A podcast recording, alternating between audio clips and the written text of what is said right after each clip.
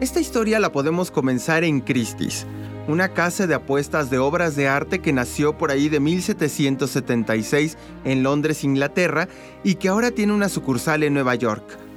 Allí, el 11 de mayo de 2015, se subastó Las Mujeres de Argel por 179 millones de dólares, una obra de Pablo Picasso.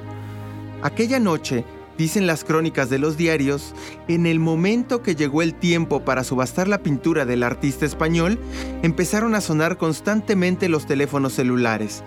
Comenzó la puja en 100 millones de dólares y allí hasta los casi 180. Picasso es uno de los artistas más cotizados de todos los tiempos. ¿A poco no has visto un cuadro de él? Bueno, pues cuatro de las 15 obras más caras vendidas o subastadas de la historia son de él. ¿Qué tiene que ver todo esto con el fútbol? Bueno, pues seguramente te acuerdas de Michel Platini, ¿no? Quien en algún momento contendió por ser presidente de la FIFA y que fue el principal rival de Joseph Blatter. Tienen, dicen las investigaciones, un Pablo Picasso en su casa.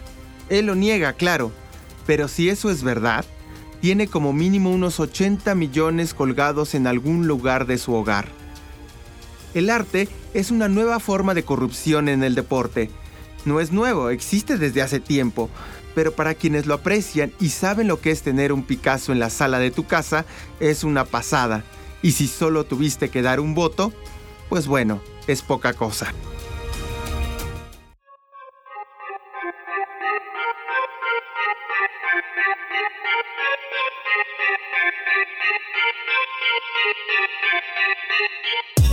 Allí, entre un montón de papeles, carpetas, documentos, están las historias. Y en el Mr. Papers te las contamos. Archivos que se escuchan.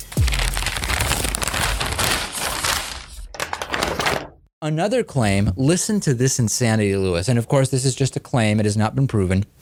Another claim suggests that the Russia bid lobbied for the support of Michel Platini, the UEFA president and voter, by giving him a painting believed to have been a Picasso. I know that it probably didn't happen this way, but the idea of Vladimir Putin showing up and slipping a Picasso across the table in exchange for a vote figuratively, if not literally, is both incredibly funny but also quite sinister. Ser presidente de la FIFA, del Comité Olímpico Internacional, de una federación global como la de rugby, cricket, natación o atletismo, es tener poder en tus manos. Y el poder, dicen los especialistas, puede enfermar. Seguro lo sabes, Hace algunos años, varios directivos del fútbol mundial, preferentemente de Conmebol y la CONCACAF, estuvieron involucrados en actos de sobornos, lavado de dinero, tráfico de influencias y fueron llevados a la justicia de los Estados Unidos para enfrentar cargos. Pero esta historia, documentó la prensa europea, comenzó años antes, cuando Estados Unidos no ganó la sede del Mundial de 2022 que le fue dada a Qatar. Las autoridades estadounidenses decidieron montar una operación para saber qué es lo que ocurría y se destapó la coladera.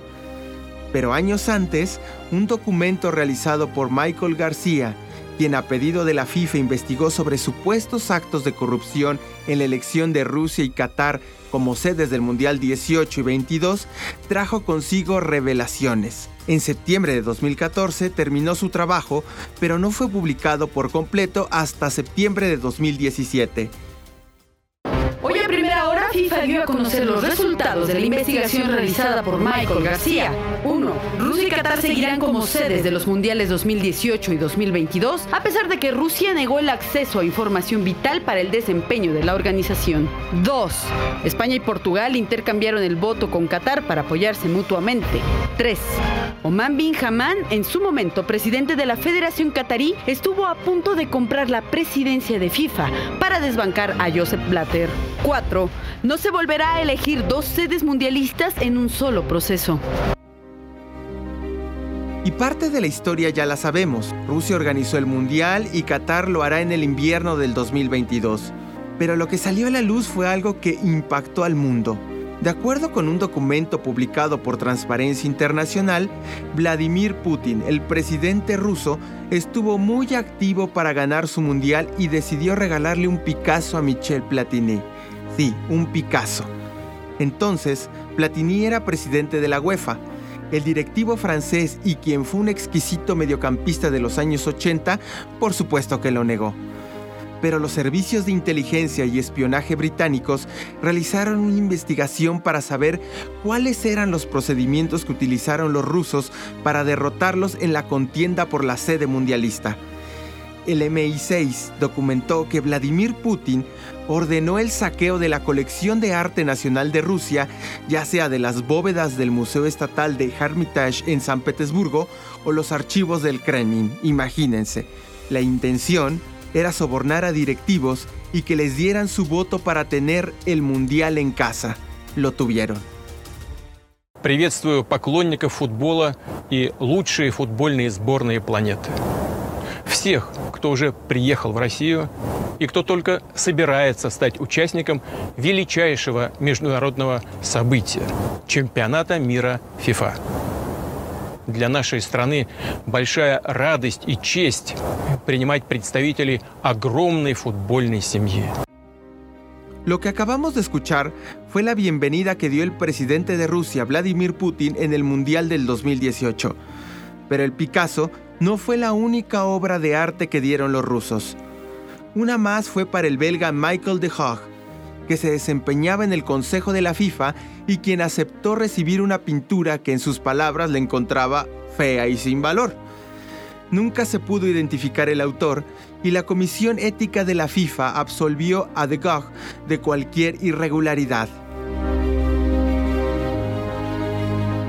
Queremos agradecer profundamente a Roberto San Germán por las facilidades para realizar este podcast. Muchísimas gracias Roberto.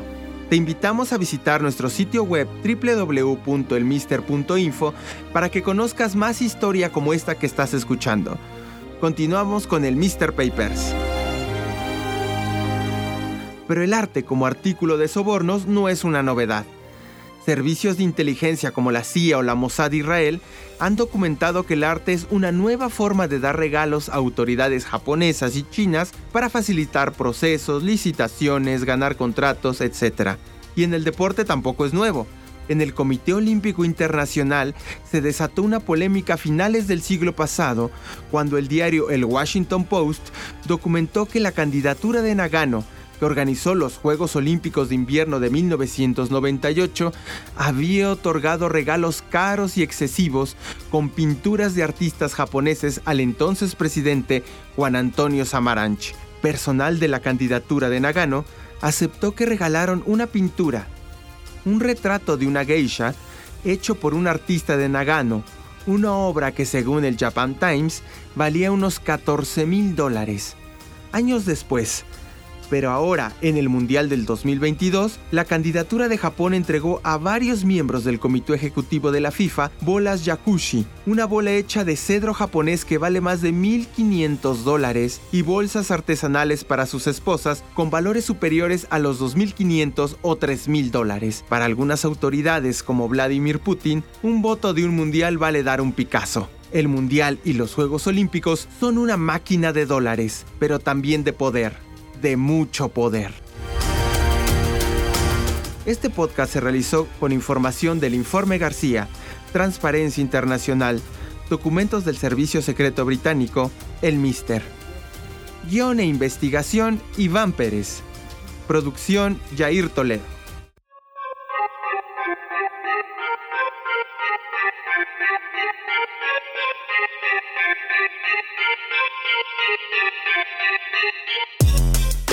Historias están en archivos y en el Mr. Papers te los contamos. Escúchanos en nuestro próximo episodio.